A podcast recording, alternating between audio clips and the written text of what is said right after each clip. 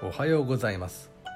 8月8日の一首一会です「古今和歌集」より藤原の俊之秋絹と目にはさやかに見えねども風の音にぞ驚かれぬる。秋絹と目にはさやかに。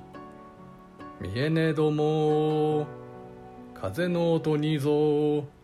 驚かれぬる。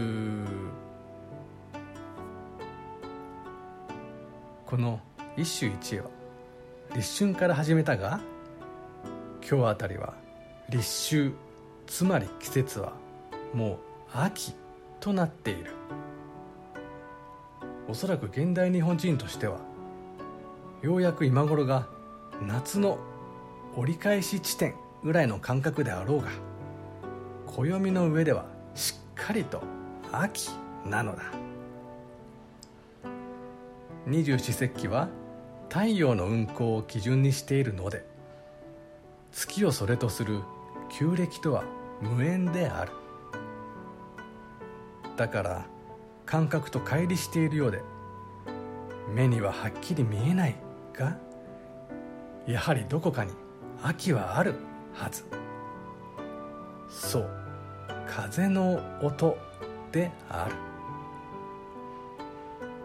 ちなみにこの歌にある「驚く」は「びっくりする」ではなく「はっと気づかされる」といったニュアンスだ。どうだろう。感覚を済ませば熱風の奥に秋風の気配を感じないだろうか。そう思い込んでもうしばらく夏に耐えるとしよう。以上今日も素晴らしい歌に出会いました。